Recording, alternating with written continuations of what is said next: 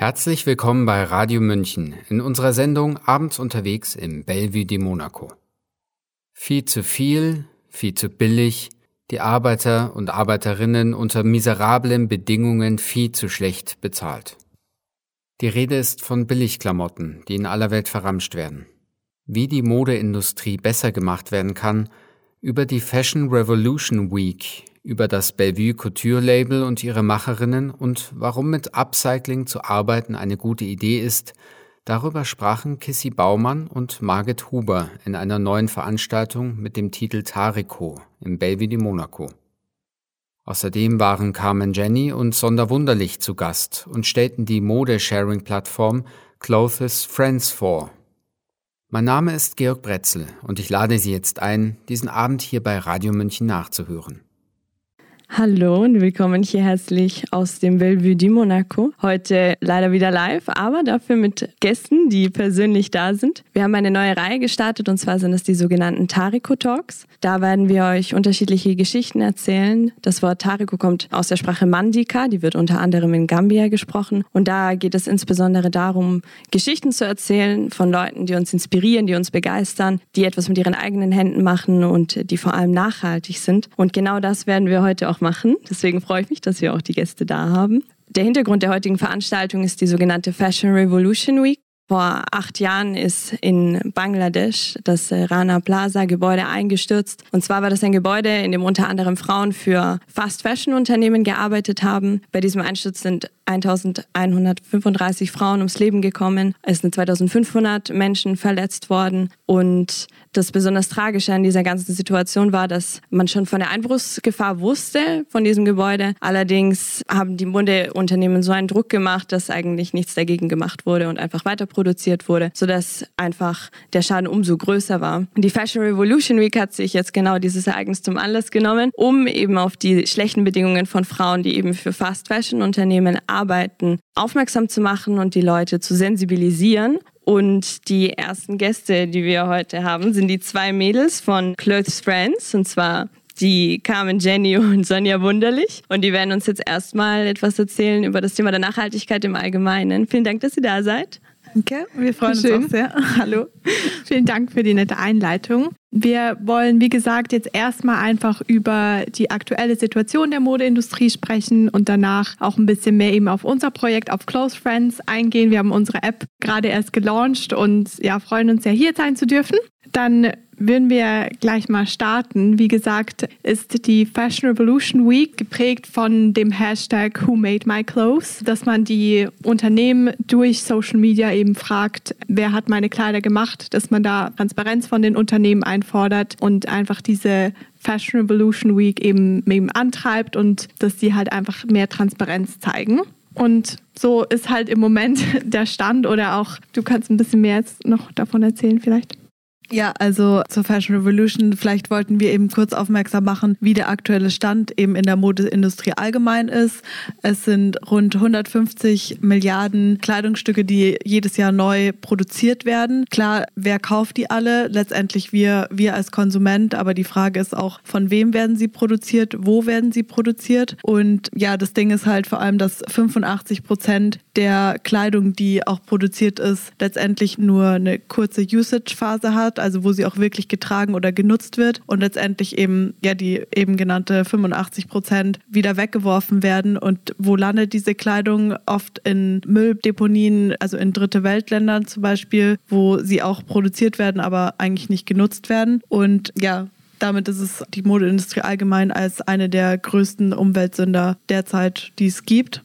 Genau, eins der wichtigsten Lösungsansätze nennt sich eben Circular Economy. Da werden wir auch danach noch mal kurz darauf eingehen. Ich glaube, an dieser Stelle auch wichtig zu sagen ist, dass die Modeindustrie ja einfach, dass eben Menschen dahinter stehen. Deshalb auch Who Made My Clothes. Deshalb ist es auch so wichtig, dass diese Woche aufmerksam macht darüber, wie es den Textilarbeitern letztendlich geht und dass es eben die Umstände sind einfach schrecklich. Also es sind auch vor allem die meisten sind Frauen, das ist über 85 Prozent ungefähr sind Frauen, die verdienen so ungefähr drei Dollar pro Tag und sind meistens unter dem Living Wage, also dass sie halt einfach viel zu wenig verdienen, oft auch missbraucht werden, Kinderarbeit herrscht und da das einfach so intransparent ist, weiß man das oft nicht und durch diese, ja, man kennt es, man geht irgendwo in einen Fast Fashion Laden, dann ist ein T-Shirt 4 Euro und man hinterfragt halt gar nicht mehr, wie geht es überhaupt, wenn das Leute irgendwie mal hergestellt haben müssen. Es muss Baumwolle angepflanzt werden, es geht über mehrere Schritte, zum Teil bis von 2000 Stationen, bis ein T-Shirt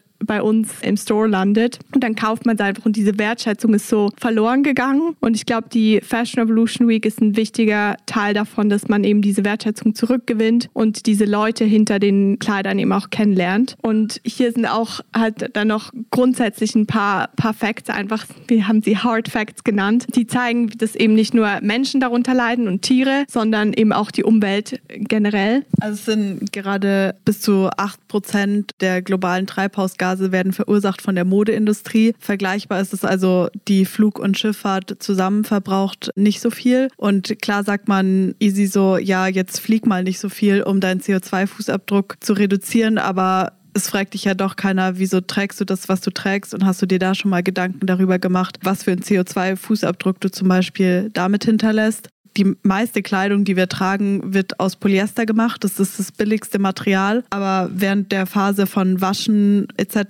wird einfach so viel Mikroplastik dadurch in die Umwelt wieder freigegeben, dass es halt einfach ja quasi nicht geht. Ja, wieso nehmen wir den Stoff, nur weil wir halt quasi vier Euro zahlen wollen für ein T-Shirt und nehmen das dafür in Kauf? Ich meine, man sieht auch hier jetzt zum Beispiel die 20 Prozent von dem Abwasser, die nur durch die Modeindustrie verursacht werden. Zum Beispiel der Aralsee, der einfach nur durch die Textilindustrie quasi ausgetrocknet ist, durch die Herstellung der Materialien, durch das Färben, durch den ganzen Prozess dahinter. Also das sind ein paar Hard Facts, die uns einfach auch dazu antreiben, dass man was verändern möchte. Und ich denke, gerade Konsumenten sollten eben mehr noch darauf aufmerksam gemacht werden. Wir haben noch was mitgebracht. Also derzeit ist es eben so, dass die Modeindustrie eigentlich hauptsächlich auf ein lineares System aufgebaut ist. Das heißt, von der Faser bis zum fertigen Kleidungsstück und auch danach ist es eben ein linearer Prozess. Das fängt eben an mit der Herstellung von den Rohmaterialien und der Produktion der Fasern, die dann weitergehen eben in die Textilien, die dann produziert werden. Und dann folgt eben die Usage-Phase, was quasi wir als Konsumenten beeinflussen. Wie ja, tragen wir auch unsere Kleidung? Tragen wir sie überhaupt oder kaufen wir sie eigentlich nur? Und der größte Teil hängt einfach nur im Kleiderschrank und man trägt es irgendwie doch nicht. Und genau die Kleidung wird dann wieder aussortiert und landet auf den Mülldeponien oder oder gerade auch zum Beispiel viele Leute denken sich, sie tun was wirklich Gutes, dass sie es eben in den Altkleidercontainer werfen, aber viele davon sind nicht zertifiziert und die Kleidung, die dort landet, landet auf Mülldeponien, weil es einfach viel zu viel von allem ist. Und unser Ansatz oder die von Close Friends, der Ansatz aber auch von der Modeindustrie jetzt, ist eben ein zirkuläres System aufzubauen. Genau, und da ist es vielleicht auch wichtig zu sagen, dass man, wir haben jetzt sehr viele desillusionierende Fakten und Zahlen und Geschichten genannt, aber es gibt Hoffnung. Also wir können was zusammen verändern und deshalb ist die Fashion Revolution Week auch so wichtig und deshalb schätzen wir uns auch so glücklich hier zu sein, weil Bellevue die Monaco wirklich sehr, sehr viel macht in dieser Hinsicht auch. Und auch ein gutes Beispiel ist tatsächlich für einen Punkt aus dem Circular System, also man nennt es auch Kreislaufwirtschaft. Und das fängt eben da an, also klar, man kann Klamotten, die jetzt schon im Umlauf sind, genauso müssen irgendwie in diesen Kreislauf reinkommen. Also grundsätzlich ist die Idee, dass einfach kein Abfall mehr entsteht und dass man alles wiederverwendet oder so weit verwendet, wie es eben geht. Und wenn man jetzt aber mal davon ausgeht, man ist ein Designer und fragt sich, okay, wie fange ich überhaupt an, dann macht man sich halt zuerst Gedanken, wie soll das überhaupt produziert werden, wie soll es designt werden und dass man halt schon von Anfang an daran denkt, was passiert nach der Haupt Usage-Phase, also nach der Tragezeit. Und da ist zum Beispiel ein Ansatz, dass man dann einfach nur noch ein Material verwendet, das sich eben dann komplett auch recyceln lässt, weil diese Aufteilung von Mischfasern einfach noch nicht fortgeschritten genug ist. Oder dass man zum Beispiel sagt, okay, man nimmt eine bioabbaubare Faser wie Tencel, das bestellt aus Zellulose, das sich dann halt selbst zersetzt. Also es gibt sehr viele Ansätze, aber man muss sich halt darüber Gedanken machen. Und dann wird es eben auch normal produziert. Hier wäre es eben auch wichtig, dann als Unternehmen zu sagen, okay, wir wollen transparent sein. Wir haben zum Beispiel einen Circular Label, wo man das scannen kann und man kann dann genau verfolgen, who made my clothes. Dann ist es eben einfach zum ersten Kauf und hier ist eben diese Tragezeit, die eigentlich nie aufhören sollte, extrem wichtig. Darum haben wir das auch so rausgehoben und da setzen eben auch wir an. Also das, das was eben im Umlauf ist, dass man das dann zum Beispiel mietet von anderen Leuten oder natürlich auch jetzt schon mehr etabliert ist das Secondhand, dass man es wiederverkauft, dass man es auch repariert oder eben upcycelt. Deshalb ist es wirklich cool, dass dann nach uns eine, ein sehr gutes Beispiel für Upcycling folgt mit Bellevue Couture oder eben dann ins Recycling geht oder ins Kompostieren. Das ist so die Grundidee.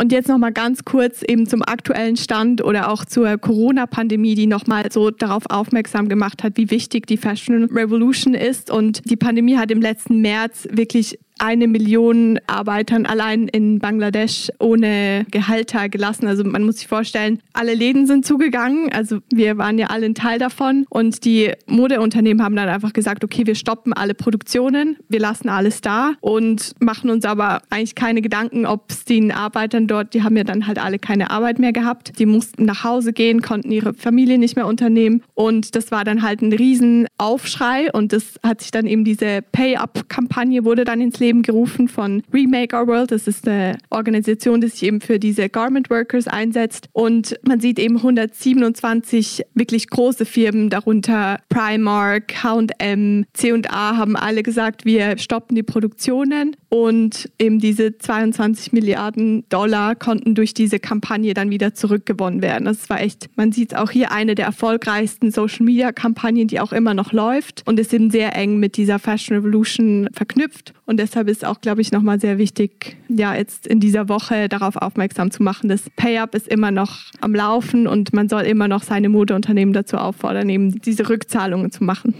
Dann vielen Dank für diese Einführung. Jetzt habt ihr natürlich einen Beitrag geleistet, um aktiv etwas gegen diese Entwicklungen zu machen. Ihr habt beide Modejournalismus studiert und habt eine App entwickelt, die ihr diese Woche gelauncht habt, die Close Friends App. Mit dieser App können wir uns Klamotten mieten, beziehungsweise sie auch vermieten. Das Ganze läuft deutschlandweit. Und das, was ich heute anhabe, ist auch von euch gemietet, beispielsweise. Deswegen, das ist eine sehr gute Möglichkeit, um für besondere Anlässe oder einfach so für den Alltag Dinge zu mieten, die man sonst vielleicht gar nicht gekauft hätte oder eben doch gekauft hätte und dadurch einen Beitrag geleistet hätte für diese Entwicklung. Jetzt äh, habe ich ein paar Fragen für euch. Erstmal allgemein, wie seid ihr zur Entwicklung dieser App gekommen? Ihr seid ja ursprünglich aus dem Modejournalismus. Man könnte ja meinen, ihr geht ja direkt in diese Richtung dieser schnell produzierenden Modeindustrie, aber ihr habt einen anderen Weg eingeschlagen. Warum? Genau, wir haben am Anfang noch kurz ein Video für, für alle, die zuschauen, dass es kurz und knackig erklärt war, was wir sind. Und bitte einmal ab. Mit Close Friends wird deine Basic Garderobe zum trendbewussten Kleiderschrank. Miete ganz einfach die Kleidungsstücke, auf die du gerade Lust hast. Solange du Lust hast. Close Friends, deine Shopping-Alternative für Kleidung, die du wirklich trägst. Gut, genau, einmal kurz und knackig. Und wie das Ganze angefangen hat, zu deiner Frage jetzt ja. auch. Also links sieht man eben Carmen und mich. Wir haben zusammen studiert und wir haben angefangen zu recherchieren für unsere Abschlussarbeiten und dadurch uns auch mit der Circular Fashion Economy eben auseinanderzusetzen. Und wir haben mehr Zeit miteinander verbracht. Wir haben einfach gemerkt, hey, was du trägst, zum Beispiel alleine in der Uni, würde ich auch gerne tragen, kann ich es mal ausleihen. So, man kennt es ja auch mit seiner Schwester, mit seinen Freundinnen, keine Ahnung. Und das ist genau dieses Konzept, was wir eben mit Close Friends digital quasi als App unseren Usern auch bieten, es zu nutzen. Du hast nicht nur den Kleiderschrank quasi von deiner Freundin zur Verfügung, sondern wir vernetzen einfach virtuell Kleiderschränke aus der ganzen Stadt, aus dem ganzen Land miteinander und du hast eine unglaubliche Abwechslung, ohne dass du letztendlich eben was Neues kaufen musst. Und ja, dein Kleiderschrank wächst auch nicht, sondern du kannst es ja dann wieder zurückgeben. Und gab es während eures Studiums irgendwelche Ereignisse, die euch geprägt haben, wo ihr euch dachtet, wir möchten da nicht dazu beitragen, zu dieser Fast Fashion? Ja, also es gab, glaube ich, so ein paar Schlüsselmomente und es war auch, ich meine, da wir uns irgendwie so lange dann auch damit auseinandergesetzt haben und wir beide, kann ich jetzt mal sagen, so ein bisschen schon die Shopping-Opfer war. Also wir haben echt viel eingekauft, wir haben Mode geliebt, aber auch halt wirklich gewertschätzt. Also ich habe mich sehr immer dafür interessiert, wie kommt überhaupt ein Trend zustande und so und deshalb habe ich ja dann das auch studiert. Aber je länger man sich halt dann damit auseinandersetzt und dann kam da eines Tages diese eine Dozentin, die, ich weiß nicht mehr, wie der Kurs hieß, irgendwie Ethical Production und die hat uns halt wirklich gezeigt, dass Nachhaltigkeit mehr als eine Conscious Collection von einem Fast Fashion Unternehmen ist mhm. und hat einfach so ein paar Bilder auch gezeigt, die mich persönlich und ich glaube bei dir war es eben genauso sehr, sehr geprägt haben. Und da war für mich der Entscheid klar, ich, ich möchte das nicht mehr länger und ich möchte auch nicht den Leuten irgendwie sagen, ja, kauft mehr, sondern kauft halt, wenn bewusster und vielleicht müsst ihr halt auch einfach gar nicht mehr so viel kaufen. Aber trotzdem halt den Spaß daran nicht verlieren. Und mhm. ich glaube, das motiviert uns halt auch so, weil wir es ja immer noch mögen, uns cool zu kleiden und es drückt einem aus und mit eurer App kann man ja sehr viel Spaß dran haben, wie ja, ich heute festgestellt habe. Wie funktioniert eure App? Also sollen wir die App gleich mal zeigen? Ja, glaub, ja vielleicht ein, oder? Sehr gerne. Genau. Genau, also man hat hier drei Screens, wenn man sich jetzt in der App, man kann sich auch schon die App eben runterladen und registrieren. und Google Play Store. Ein kurzer Shoutout. Nee, also ganz links sieht man eben den Screen, wenn man auf die App das erste Mal quasi öffnet. Also man hat eine Explore-Page, wo man einfach eben Outfits zu mieten entdecken kann. Die sind teilweise kann man von anderen Usern entdecken, aber auch derzeit beliebte, zum Beispiel, die schon oft gemietet wurden. Ja, ganz unterschiedlich. Im zweiten Screen sieht man dann, wenn man quasi auf ein Produkt klickt, wer ist es überhaupt, wer vermietet mir hier die Sachen, aber auch man kann eben in einem Side-Scroll einfach entdecken, was hat sie noch so im Kleiderschrank, also wie wenn man einfach an Bügeln quasi einmal durchschauen würde. Man kann Produkte zu seiner Wunschliste hinzufügen und man sieht dann eben auch noch im letzten Screen nochmal genauer, wie das Produkt aufgebaut ist. Man hat zum Beispiel auch welches, aus welchem Material ist es, welcher Zustand hat das Produkt, wie war mal der Originalpreis, dass man auch einen Vergleich hat zum Tagespreis, wie es zum Mieten zum Beispiel kosten würde. Und genau, man hat mehrere Bilder, zum Beispiel Tragebilder, aber auch Produktbilder, die man sich als Mieter dann auch anschauen kann. Und im nächsten Schritt vielleicht noch kann man dann eben das Kleidungsstück anfragen, bei dem der es vermietet. Und für den Zeitraum kann ich ganz individuell eben wählen in meinem Kalender. Und was eben bei uns jetzt noch wichtig ist zu erwähnen, dass wir klar Deutschland und Österreich weit im Moment den Versand anbieten, aber wir gerade in München jetzt auch den lokalen Austausch anbieten möchten. Also wenn wir beide jetzt hier oder wir drei jetzt hier alle in München eben sind, dann macht es ja nicht so viel Sinn, das quasi hin und her zu schicken innerhalb von München. Haben wir uns gedacht, wir wollen eine nachhaltige Alternative dafür anbieten. Und da kann man eben in einen von unseren Partner-Hubs, die kann man dann eben auswählen, wo ich es abgeben möchte und dann kann der, der Mieter es auch dort wieder abholen. Und das sind sowohl kleine Boutiquen wie auch Secondhand-Läden oder coole Cafés oder ja auch Restaurants hier aus München, die wir auch als Empfehlung an unsere User geben möchten. Hey, wir teilen die gleiche Philosophie und probiert es da mal aus. Und am Ende sieht man jetzt noch, wie wir vorhin auch in unserer kurzen Präsentation hatten, wie viel CO2 man eben auch durch seine Kleidung sparen kann, dadurch, dass ich eben nichts Neues kaufe, sondern mir was ausleihe. Und wie spontan kann ich mir was ausleihen? Also, wenn ich jetzt weiß, in zwei Tagen treffe ich meinen Crush, kann, ich, kann ich dafür was ausleihen spontan? Genau, es ist immer zwei Tage im Voraus. Geben wir den Vermietern sozusagen Zeit, die, die Anfrage überhaupt mal zu sehen und anzunehmen. Und gerade wenn man es ja dann vielleicht verschicken muss, einfach, dass man da zwei Tage Zeit hat. Oder auch, er muss es dann ja immer sozusagen am Tag vorher im Hub abgeben, damit du es dann am nächsten Tag abholen kannst. Aber wenn du zwei Tage vorplanen kannst, dann ist es sehr spontan. Okay, sehr gut. Und als ihr die App gegründet habt, hattet ihr irgendwelche Schwierigkeiten, mit denen ihr nicht gerechnet habt? Ja, es gab tatsächlich, also ich glaube, das erste war schon mal, dass wir halt befreundet waren und dann war es erstmal zusammen zu arbeiten, aber es hat eigentlich sehr gut funktioniert und es war auch aber auch wichtig halt, dass wir die Freundschaft dann nicht so außer Acht lassen und nicht nur noch arbeiten. Aber es gab schon gerade nur schon die Gründung, also wir haben beide noch nie ein Unternehmen gegründet und uns noch nie mit ja halt Anwälten da Kontakt aufgenommen. Wie macht man das alles? Wir wollten es halt auch wirklich halt dann richtig machen, mit Leuten zusammenzuarbeiten. Dann haben wir auch zum Glück unsere Entwickler gefunden, die mit uns jetzt diese App gebaut haben und ohne die wären wir niemals an dem Punkt, auch nicht in so einer schnellen Zeit. Also wir haben im Januar angefangen mit der Entwicklung. Davor war es alles viele Prototypen und so. Und dass wir das geschafft haben, war echt cool. Und ich glaube, wichtig war auch noch diese, wir hatten Prototypen auf einer Shopify-Plattform, wo wir einfach zum ersten Mal mal ausprobieren wollten, wollen das die Leute überhaupt, mieten sie? Und dann haben wir das einfach wirklich ganz, ganz einfach gebaut und haben dann eben auch gemerkt, okay, ja, die Leute wollen es. Also man hat angefangen zu mieten, es war dann auch nur München und wir haben die Sachen selbst ausgeliefert, konnten immer mit den Leuten reden und auch so Feedback einholen, was ist ihnen wichtig. Und da haben wir sehr viel daraus gelernt. Okay, und das Ganze ist entstanden aus einem Bachelor-Projekt, hattet ihr mir mal erzählt. Ja, genau. Also ich hatte für unsere Abschlussarbeit hat sich Sonja vor allem mit eben auch so Zukunftsmaterialien und zukünftigen auch Konsummodellen auseinandergesetzt und ich vor allem eben auf die Circular Economy und wir mussten uns dann für unsere Abschlussarbeit eben ein Projekt ausdenken und ich hatte mit der Idee schon länger gespielt so und dann die halt in diesem Projekt dann einfach weiterverfolgt, weil ich mir dachte, ja, man braucht eh viel Zeit. Aber, aber erst noch so, darf ich das? Darf ich das? Soll ja, ich das? ja. aber also heute ist es halt einfach, wir haben dann ja so viel zusammen geredet und dann ist die Idee immer mehr gewachsen und dann irgendwie, ja. Habt ihr sie verwirklicht? Im Rahmen der Fashion Revolution Week auch gelauncht. Sehr gut. Dann, äh, was plant ihr für die Zukunft für eure App? Habt ihr irgendwelche Ziele?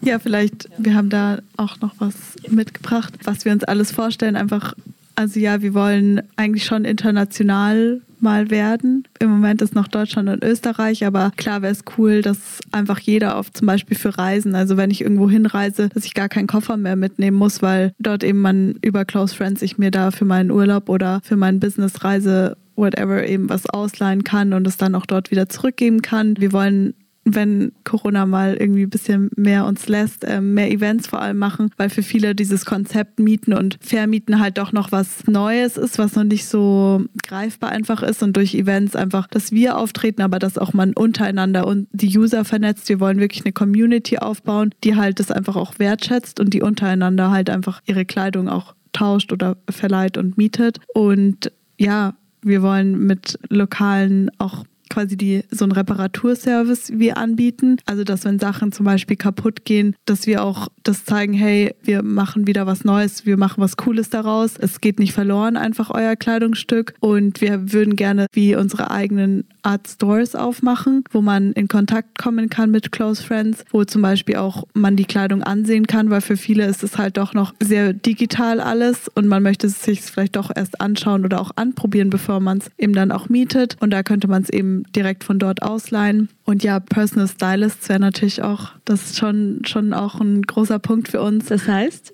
Die einem einfach Empfehlungen ausgeben, zum Beispiel, was passt zu dir, die das also für dich selbst quasi dann übernehmen, dass du deine nächste Garderobe hast. Vielleicht unmittelbare Zukunft ist auch noch wichtig für ja. so die nächsten Monate. Also nur das auch so das Feedback, was wir jetzt bekommen haben, ist im Moment sind ja diese Hubs einfach in München vor allem, aber wir planen jetzt gerade eben die Öffnung von verschiedenen Städten, dass man auch wirklich innerhalb von der Stadt sich einfacher die Sachen mieten kann, weil das Verschicken auf lange Sicht auch jetzt eben nicht die nachhaltigste Lösung ist. Also falls da jemand Inputs hat für coole Hubs in anderen Städten, wir freuen uns.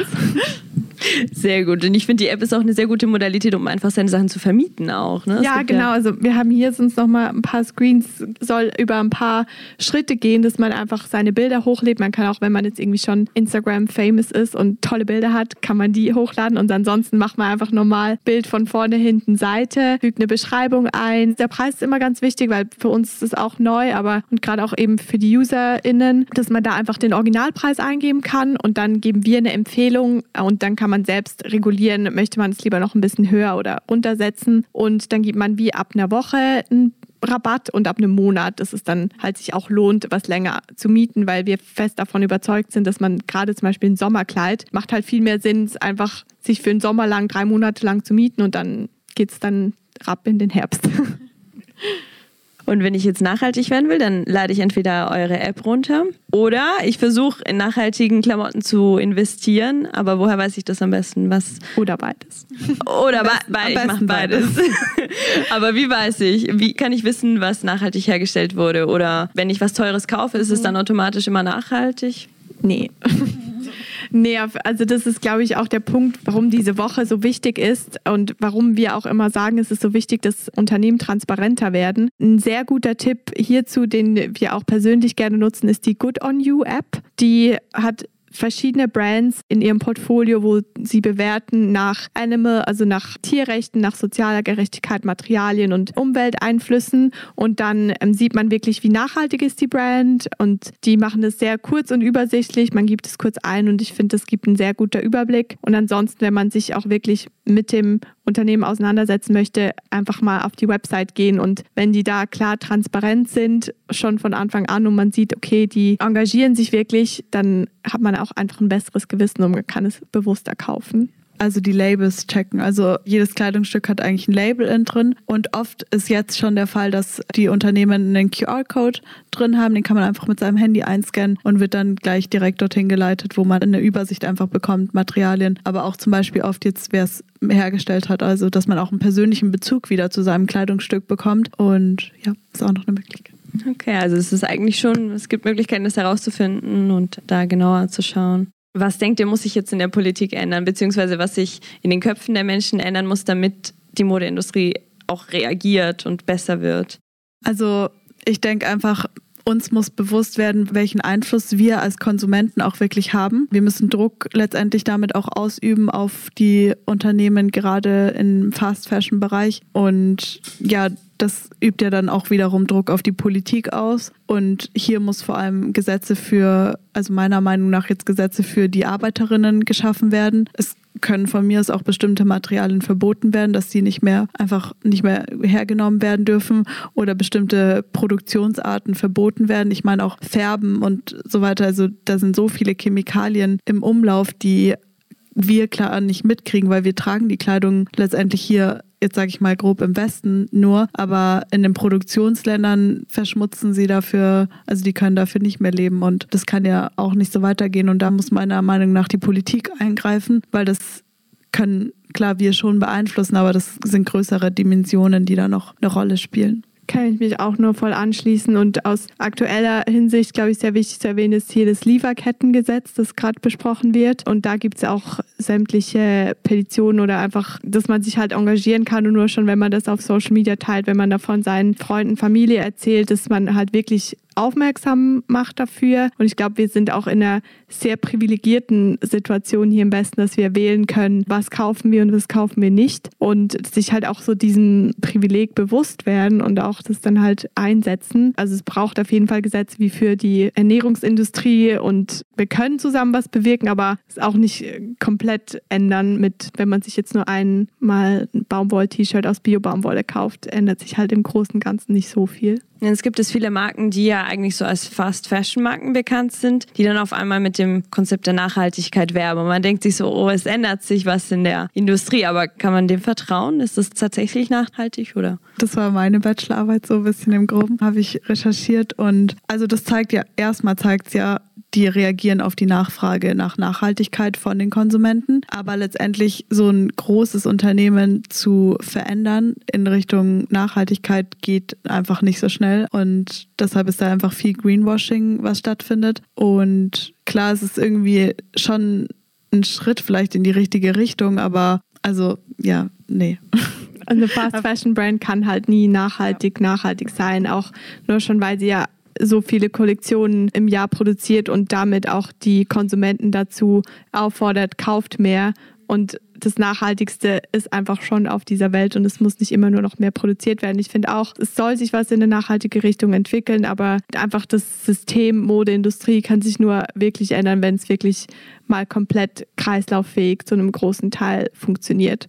Und überall wird man ja mit Conscious oder ich bin zum Beispiel auch schon mal drauf reingefallen und habe dann, es war, ah, ist eine Conscious Line und ist aus Tencel, eben diesem Material, was so hoch angepriesen wird, ist so nachhaltig. Und ich habe mir dann das Kleid gekauft und habe dann zu Hause eben das Etikett gelesen, habe halt gesehen, ja, 30 Prozent von diesem Tencel und 70 Prozent Polyester. Also Nachhaltigkeit ist kein zertifizierter Ausdruck, jeder kann es verwenden und deshalb schon immer einmal genauer hinschauen lohnt sich.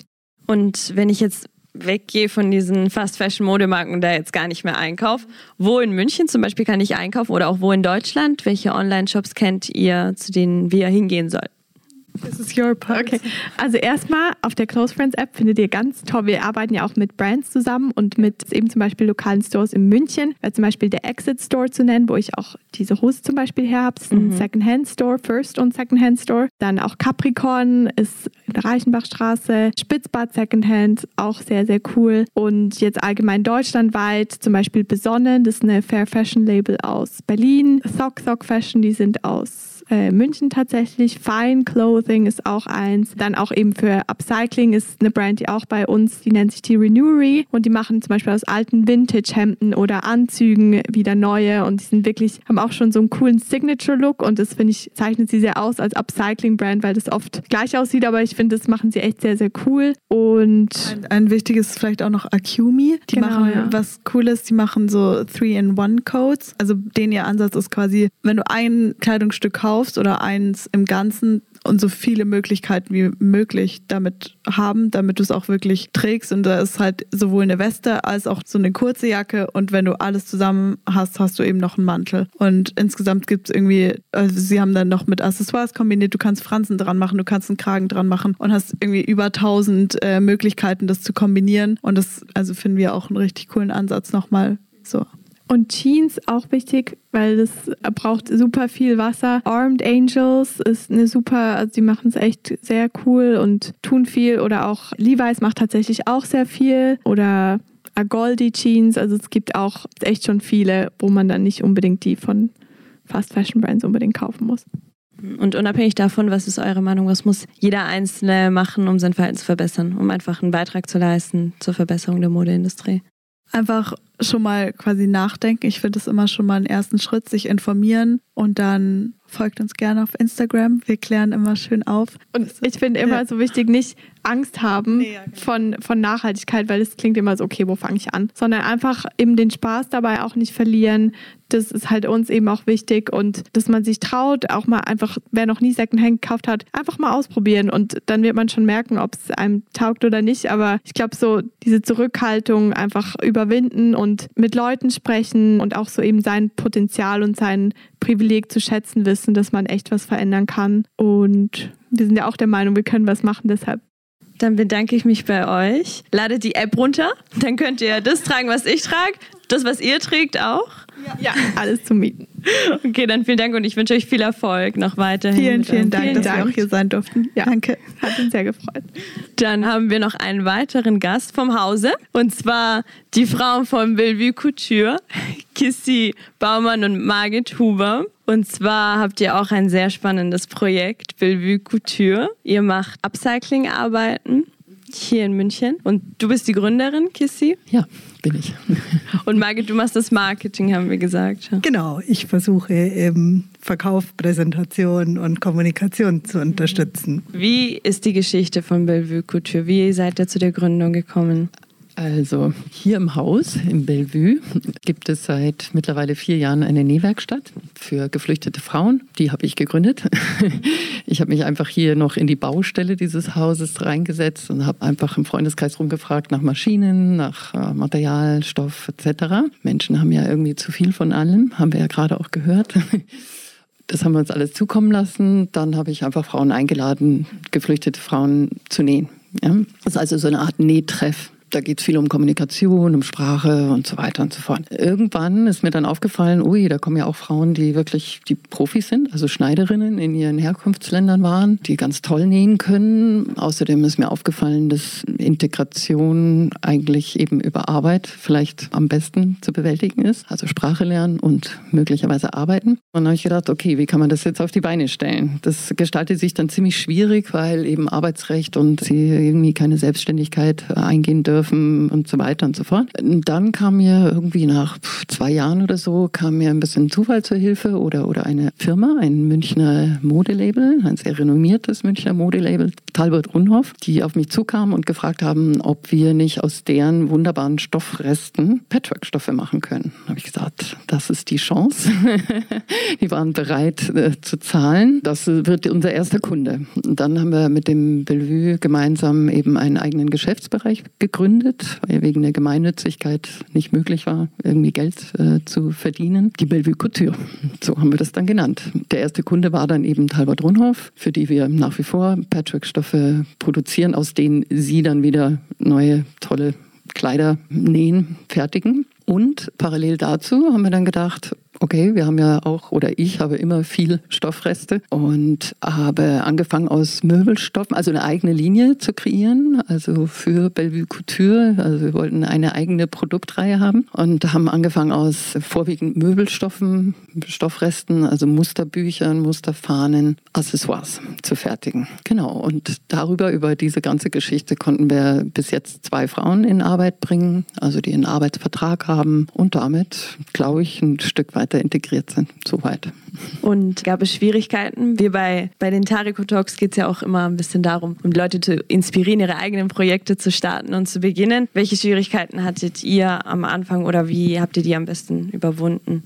Es gab tatsächlich Schwierigkeiten und da kam dann auch ich ins Spiel oder so kam ich zu Bellevue Culture. Ich war schon von Anbeginn im Bellevue de Monaco ganz engagiert, weil ich die Idee des Beitrags zu einer Zivilgesellschaft im Rahmen der Flüchtlingsankunft in Deutschland einen sehr wichtigen fand. Und deswegen hatte ich ein ganz gutes Netzwerk im Bellevue de Monaco und wurde dann angesprochen, ob ich nicht ein bisschen mit unterstützen kann, weil die Schwierigkeit nämlich war, dass Talbot Expo Drunhof, die zu Beginn diese Arbeitsplätze äh, mitfinanziert haben, auch aufgrund der Pandemie in der Produktion hochwertigster Abendkleider in die Krise geraten sind tatsächlich, weil, wie wir alle wissen, nicht mehr so viele Veranstaltungen stattfinden, wo ich schöne Abendkleider austragen kann. Deswegen war dann die Frage, was können wir tun, um sicherzustellen, dass diese kleine Saat, die gerade aufgegangen war, nämlich dass zwei Frauen schon mal bezahlt arbeiten können, weiter möglich sein wird. Und dann haben wir überlegt, was können wir machen aus diesen Produkten mit den Stoffen, die äh, die Kiste eben gerade beschrieben hat, zur Verfügung waren. Wie können wir sicherstellen, dass wir Geld bekommen, um die Frauen zu bezahlen. Und dann haben wir eben angefangen, Ideen zu entwickeln, dass wir eigene Pop-up-Events machen, wo wir Produkte verkaufen. Aber die Schwierigkeit ist natürlich, wie schon erwähnt, Arbeitsverträge zu machen, Selbstständigkeit für geflüchtete Menschen. Die beiden Frauen, die wir beschäftigen, leben ja in Unterkünften. Ja, ist nicht so einfach wie für einen normalen Menschen in der deutschen Gesellschaft. Ja, das war die erste Herausforderung. Und dann war natürlich auch noch die Problematik, Problematik, dass Corona uns dazu gezwungen hat, unter anderen Arbeitsbedingungen zu arbeiten. Ja, wir mussten plötzlich auch Hygieneregeln natürlich einhalten. Wir hatten dann auch Situationen, wo in den Unterkünften positive Corona-Fälle waren, die Frauen plötzlich die Unterkunft nicht mehr verlassen konnten, um zur Arbeit zu kommen. Wir haben uns aber von dem Ganzen nicht entmutigen lassen, weil wir so begeistert an der Sache waren, dass wir überlegt haben, okay, wenn die Frauen nicht mehr zu uns kommen können, dann müssten wir die Arbeit zu ihnen bringen bringen und haben dann tatsächlich die Nähmaschinen in die Unterkunft gefahren, um den Frauen zu ermöglichen, trotzdem nähen zu können. Mhm.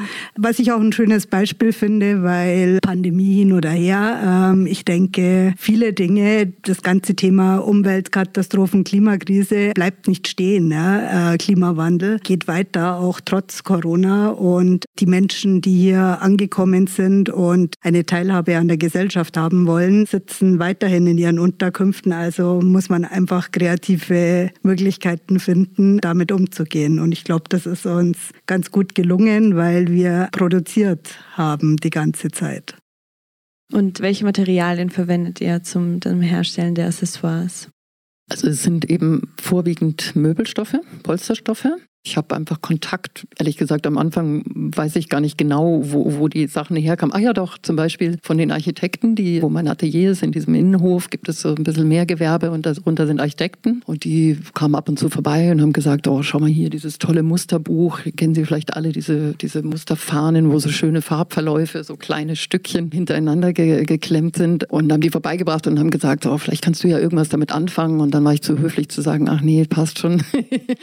und hatte die die da so hängen, weil es wirklich sehr, sehr hochwertige Stoffe oft sind. Also tolle Materialien, Naturfaser auch und, und so weiter in tollen Farben. Genau. Und die haben mich dann so angelacht und habe ich gedacht, hm, jetzt sind wir ja in diesem Patchwork-Thema drin hier gerade und geübt. Jetzt können wir mit kleinen Stücken auch was anfangen. Und dann, genau, haben wir einfach mal so die ersten Produkte entwickelt, genau, und mal zusammengesetzt und festgestellt, das ist auch robust und einfach, wie gesagt, unglaublich schön. Es sind natürlich immer Einzelstücke, weil es ist dann Abfall, wenn man so will. Das sind äh, Musterbücher, die ausrangiert werden von vergangenen Kollektionen. Die werden einfach in Müll geworfen normalerweise.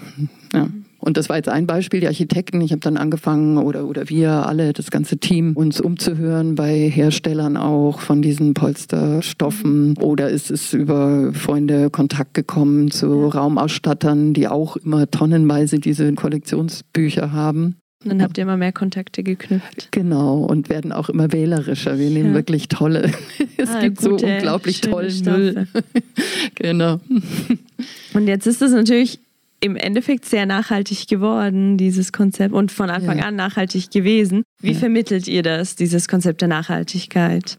Ja, also ursprünglich war unsere Idee, das Konzept der Nachhaltigkeit möglichst persönlich durch Gespräche zu vermitteln. Auch dieser Plan wurde von der Pandemie durchkreuzt, weil wir natürlich nicht wie ursprünglich geplant mit Menschen sprechen konnten, Leute einladen konnten in die Werkstatt, Veranstaltungen, Märkte machen konnten. Deswegen sind wir dann auch ganz schnell auf Instagram erstmal gegangen und haben uns dort präsentiert, haben das Thema Nachhaltigkeit zum einen über die die Herkunft der Stoffe kommuniziert, indem wir die Stoffbahnen, die Musterbücher auch gezeigt haben, Fotostrecken darüber gemacht haben, aus der Werkstatt heraus fotografiert haben, das Glück hatten oder haben, dass wir drei Fotografinnen und Fotografen haben, die sich angeboten haben, kostenlos für uns Fotos zu machen, was natürlich toll ist, weil wir überwiegend ehrenamtlich arbeiten, nicht alle. Also die Frauen werden natürlich bezahlt, das ist ja unser Ziel, aber vom Rest des Teams arbeiten die meisten meisten komplett ehrenamtlich. Das haben wir zum einen ver oder vermitteln wir über Instagram, wobei mir ganz wichtig ist, dass wir, wenn wir über Nachhaltigkeit sprechen, es nicht nur um Nachhaltigkeit im ökologischen Sinne über das Upcycling geht, sondern vor allem auch Nachhaltigkeit im gesellschaftlichen Sinne. Ja? Und gesellschaftliche Nachhaltigkeit bedeutet für mich eine Teilhabe von Menschen verschiedenster Schichten, verschiedenster Herkunft. Und das ist genau die Idee, dass wir eben klein den Staaten. Klar, wir haben im Moment zwei geflüchtete Frauen, denen wir bezahlte Arbeit und damit Teilhabe anbieten können an der Gesellschaft. Aber da wir ganz am Anfang stehen, hoffen wir natürlich, dass das Ganze auch noch wächst und wir mehr Menschen diesen Zugang ermöglichen können.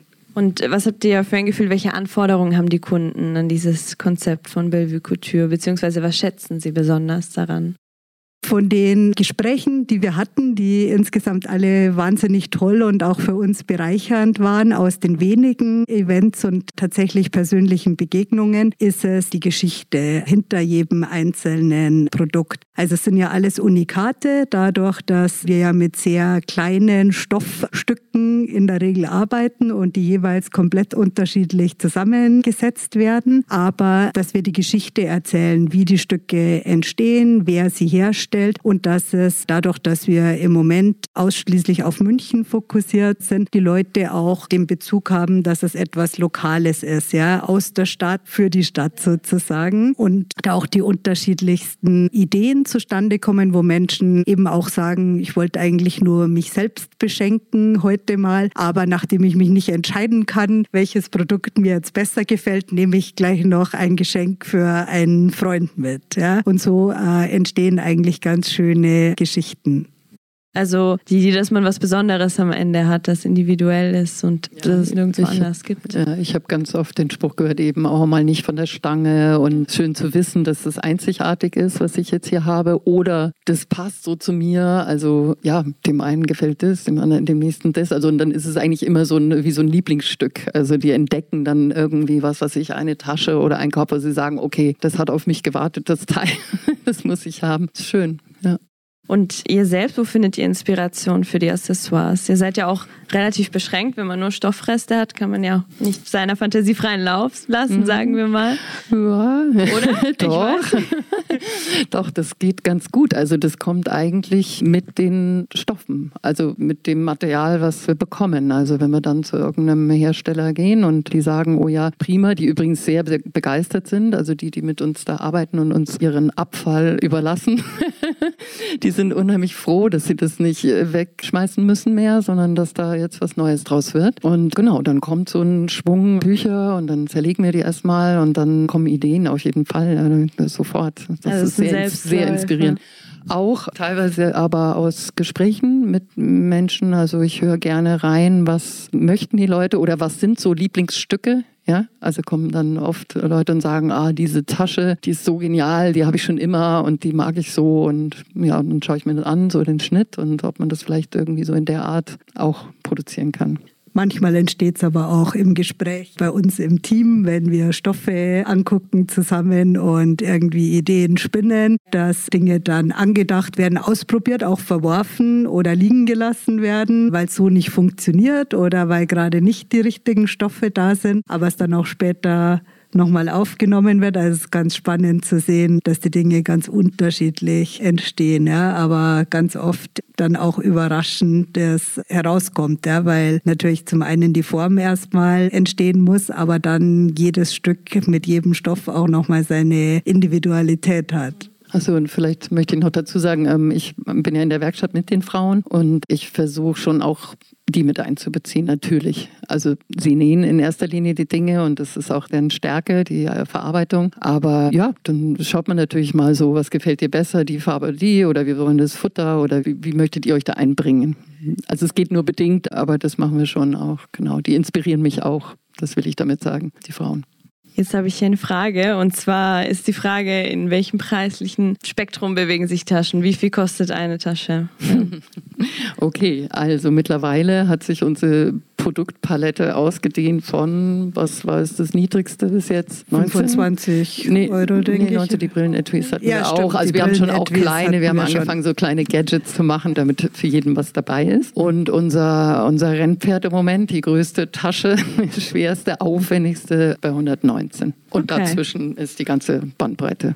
Also Mhm. Ja, ist aber auch genau wichtig für uns, dass wir jetzt nicht nur Dinge anbieten, die über einem normalen Geschenkbudget liegen, sage ich mal, sondern auch was dabei sein soll, was man mal für ein kleineres Geschenk zum Beispiel verwenden kann. Geschenk an sich selbst oder auch Geschenk an liebe Freunde. Und auch für das Budget einer Studentin oder eines Studenten, genauso wie eines wohlhabenden Menschen. Also das ist uns ganz wichtig. Deswegen gibt es auch kleinere Dinge. Das Brillenetui hat dich schon wieder vergessen vergessen, richtig. Aber äh, zurzeit haben wir ganz schöne Kosmetiktäschchen. Ich glaube, davon ja, haben wir auch wir alle gespannt, was dabei. Genau, Cassie, zeigen wir doch mal. Das wären jetzt so derzeit die kleinsten Dinge in unserem Sortiment.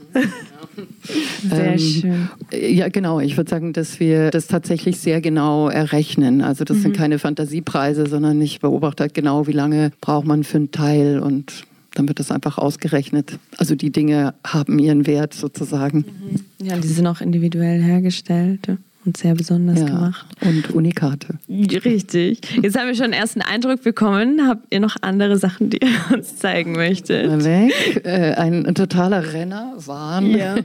Äh, wie nennen die sich? Utensilos, ne? habe ich dann erfahren. Also wir okay. nennen die immer so Körbe, Allzweckkörbe. Ja? Erstaunlich, was die Menschen da alles reinpacken. Irgendwie von Socken über Kosmetik oder auf dem Schreibtisch, Büroartikel oder okay, keine Ahnung. Irgendwie mhm. braucht man sowas anscheinend. Und mhm. das kann man natürlich sehr schön herstellen aus solchen kleinen Stücken. Genau, ja. also das sind unsere Körbe. Das wäre mal eine große Tasche zum Beispiel, eine aufwendige. Okay. Also, also, die haben auch immer jedes ein eigenes spezielles Futter, natürlich Innentasche. Und wie man sieht, ist das auch aus so einem, einem Musterbuch Stell dir so ein Musterbuch vor, ja. das ist immer der gleiche Stoff, dann einfach zerschnitten und okay, zusammen und mit Bassbolnähten, also schon oh, wow. eher aufwendig. Genau, die Henkel natürlich auch selber gemacht, sind öfter auch mal aus Leder oder Genau, immer unterschiedlich. Und ein neues bei der Gelegenheit, oder? Es gibt eine neue, neue Tasche, Kollektion. eher Sommer. äh, genau, da haben wir nämlich ganz tolle Baumwollstoffe von der Stoffagentur, ja. eher Bekleidung ist mhm. das jetzt. Ja, auch nur solche Stücke. Und da haben wir Origami-Taschen oh, wow. äh, entwickelt. Und die haben eigentlich einen ganz tollen Schnitt. Oh, sehr schön. Sind, genau. Perfekt für den Sommer. Perfekt für den Sommer, genau. Mit Lederhenkeln und auch natürlich fahrradtauglich. Ah, perfekt. In München sowieso das Beste, was genau. man machen kann. Also und die sind halt, jedes ist in einer anderen Farbe, in einem anderen, weil eben jeden Stoff gibt es halt ja. halt nur einmal. Und wo können wir jetzt die Taschen kaufen? Gute Frage, wichtige Frage. Wir haben angefangen im letzten Jahr zwei Pop-up-Events zu machen, die wir glücklicherweise im Café des Bellevue de Monaco machen konnten, wo wir die riesigen Schaufenster dekorieren durften, was schon mal ganz toll war, weil es Passanten Tag und Nacht dazu eingeladen hat, sich mit unseren Produkten zu beschäftigen. Der erste Pop-up-Event war dann so erfolgreich, dass wir den zweiten, den wir geplant hatten, absagen bzw. verschieben mussten, weil wir gar keine Produkte mehr hatten. Also wir waren quasi quasi fast ausverkauft, was natürlich ein toller Erfolg für den Start war. Den zweiten Event haben wir dann geplant, aber da kam dann leider der Lockdown, der totale in die Quere, sodass wir dann noch ganz schnell ein paar Produkte verkauft haben, quasi am Tag vorm Lockdown. Und dann haben wir eigentlich erstmal ziemlich pausiert, weil uns das doch getroffen hat, dass wir nicht die Idee umsetzen konnten, dass wir unsere Produkte erklären, auch den Menschen das die Möglichkeit geben können, die haptische Erfahrung zu machen, weil wir schon davon überzeugt sind, dass die Produkte was Besonderes sind. Natürlich kann man alles heute online verkaufen und im Internet präsentieren, aber wir hatten gar nicht diesen Plan. Ja. Jetzt haben wir das Glück, dass das Bellevue de Monaco äh, derzeit einen Raum, einen Ladenraum Gasteig zur Verfügung gestellt bekommen hat, den wir Bellevue Couture bespielen dürfen und dort eine Art gläserne Werkstatt haben seit zwei Wochen jetzt. Ja. Dort Dienstag und Donnerstag tatsächlich mit den Frauen produzieren, sodass auch Passanten Einblick haben, wie die Produkte hergestellt werden ja. und dort auch verkaufen können. Natürlich im Rahmen der aktuellen Corona-Regeln, je nachdem, wie die Inzidenzwerte sind. Wir aber dort die Sachen verkaufen. Und das Schöne ist, dass wir letzte Woche auch das Angebot einer jungen Frau bekommen haben, die sehr Social-Media-affin ist und die uns jetzt auch helfen will, wie wir vielleicht uns langsam Richtung Online Online-Shop bewegen können oder zumindest oh, auch schon mal unsere Produkte mit Preisen auf mhm. Instagram hinterlegen ja. können, sodass solche Fragen wie was kosten denn eure Produkte schon mal äh, beantwortet werden. Ja. Sehr gut, dann äh, sind das ja sehr gute Möglichkeiten jetzt in Zukunft, äh, vor allem mit Corona auch, ne? Online-Shops. Gibt es unabhängig davon, unabhängig von eurem Projekt auch andere Projekte, die ihr sehr inspirierend findet und die ihr gerne unterstützen möchtet und, und mit uns teilen möchtet? Ich habe mich eigentlich schon immer inspirieren lassen von Menschen, die eben nachhaltig oder irgendwie äh, Upcycling machen. Ich habe selber auch immer Upcycling gemacht. Ich habe kürzlich was gesehen in der Drogerie. Da muss ich jetzt nicht sagen, wo, welche. Also was sehr viel kommerzielleres. Und zwar ein Label, die heißen Share und die, die produzieren allerlei, also Kosmetik, glaube ich, oder, oder eher, sagt man, so Duschzeug und, und auch Schreibwaren. Also wirklich nur so eine Handvoll Produkte haben sie. Und da ist es so, dass wenn wenn man das kauft, irgendwie ein Teil, so und so viel Prozent dieses Kaufs an ein Projekt geht. Und das ist auch total transparent. Also man kann irgendwie mit dem QR-Code nachschauen, welches Projekt, wo, wer genau. Und ich finde, also das ist in einer großen Drogeriekette, steht es zur Verfügung, ja. Und da kann ich ja mit meinem Kauf wunderbar was unterstützen. Also ich denke, dass sie eine irre Reichweite haben und das finde ich großartig, so einfach. Ja, und sonst eigentlich andere kleinere Label, die entweder eine Bekleidung oder, oder so ähnlich wie wir arbeiten, nämlich Kreisläufe schließen. Also ich bin immer dafür eben, dass jemand, der zu viel hat, es hergibt und jemand anders dann was, äh, das weiterleben lässt oder was draus macht oder eben upcycelt oder so und, und sich dann so Kreise schließen und solche Sachen finde ich gut. Ich habe zwei Herzensprojekte eigentlich zum Thema Nachhaltigkeit. Das eine ist, dass ich Gründungsmitglied in einem genossenschaftlich organisierten Unverpacktladen bei mir im Stadtviertel bin, was ein sehr tolles Projekt war, wo wir in der Nachbarschaft quasi innerhalb von kürzester Zeit einen Laden eröffnet haben, der sich sehr gut etabliert hat, der auch mit der Herausforderung konfrontiert war, dass wir mitten in Corona-Zeiten eröffnet haben. Aber es ein schönes Beispiel dafür ist, wie man tatsächlich einen Beitrag Beitrag zur Nachhaltigkeit leisten kann und auch sich Konsumgewohnheiten verändern. Ich habe da teilweise auch selbst drin gearbeitet und fand das sehr schön auch zu erleben, wie Konsumentinnen und Konsumenten auch lernen, anders einzukaufen dort, weil man einen ganz anderen Angang natürlich ans Einkaufen braucht. Das ist das eine Projekt und das andere Projekt ist eines, in dem ich gerade relativ neu engagiert bin. Ich habe zusammen mit ein paar anderen Nachhaltigkeitsfanatikern einen Verein Verein gegründet, der nennt sich The Future Circle und dort haben wir das Ansinnen, Unternehmen zu unterstützen, die tatsächlich nachhaltig agieren wollen. Tatsächlich nachhaltig im Sinne von ökologischer und auch gesellschaftlicher Nachhaltigkeit, wo es aber im Wesentlichen darum geht, wirklich in die Unternehmensstrategie Nachhaltigkeit so zu integrieren, dass es tagtäglich gelebt wird und nicht Greenwashing betrieben wird, wie wir das sehr häufig sehen. Deswegen hat mich auch das äh, vorangehende Beispiel sehr inspiriert, weil ich glaube, also ich sage immer, ich sehe mich selber vor, bezeichne das fast als Nachhaltigkeit 2.0, die wir jetzt erleben. Ja. Also Nachhaltigkeit ist ja kein neues Thema. Das habe ich schon vor über 30 Jahren an der Uni gelernt und studiert. Ja. Aber wir haben nicht genügend Druck gehabt. Und ich glaube, wir leben auf einer brennenden Plattform im Moment und es bewegen sich Dinge. Ja. Es war eine junge schwedische Frau, die den Stein, würde ich sagen, ins Rollen gebracht hat, was gut ist und was ich toll finde, ja, wo man auch sieht, sieht, was man bewegen kann, wenn man sich traut. Ja, auch zu dem Thema vorhin, traut euch mal. Ja. Und in diesem Verein versuchen wir eben nicht anzuklagen, wer aller was falsch macht, sondern eigentlich einen umgekehrten Weg zu gehen und zu sagen, wir wollen Unternehmen hervorheben, die es richtig machen, die schon einen nachhaltigen Angang haben. Und so ein schönes Beispiel aus der Textilindustrie finde ich ist VD. Das ist ja ein relativ bekanntes deutsches Outdoor-Bekleidungsunternehmen Unternehmen, die extrem nachhaltig agieren, ja, die sich vor über zehn Jahren vorgenommen haben, dass sie eben ihre ganze Wertschöpfungskette total auf Nachhaltigkeit überprüfen, das Ziel haben, kein Öl mehr zu verwenden für die Herstellung von Outdoor-Bekleidung, die ja nochmal ganz andere Anforderungen hat, was die Materialität angeht, die auch unter anderem eine Manufaktur eingerichtet haben, in der sie ihre Stoffreste mit geflüchteten Menschen zu neuen Produkten verarbeiten und die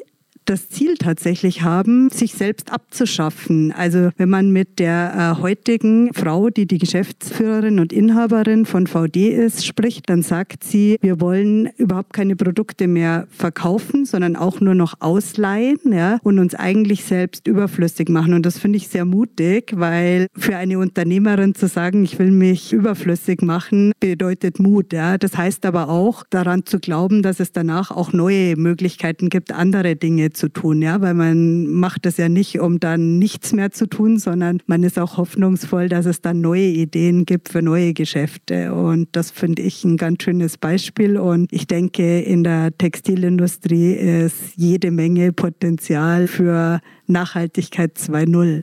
Das ist ein wunderschönes Schlusswort. Das kann ich fast schon. Ich kann da nichts mehr dazu hinzufügen. Ich bedanke mich, dass ihr gekommen seid heute. Vielen Dank für die Einladung. Ja, ja vielen Dank. Sie hörten Tariko, eine Gesprächsrunde über nachhaltige Produktionen und die Fragen nach alternativen Lösungen für herkömmliche Probleme. Die Gesprächspartner waren Kissy Baumann und Margit Huber, Carmen Jenny und Sonja Wunderlich. Der Diskussionsabend fand im April im Bellevue de Monaco in der Müllerstraße statt. Mein Name ist Georg Bretzel und ich wünsche Ihnen noch einen angenehmen Abend.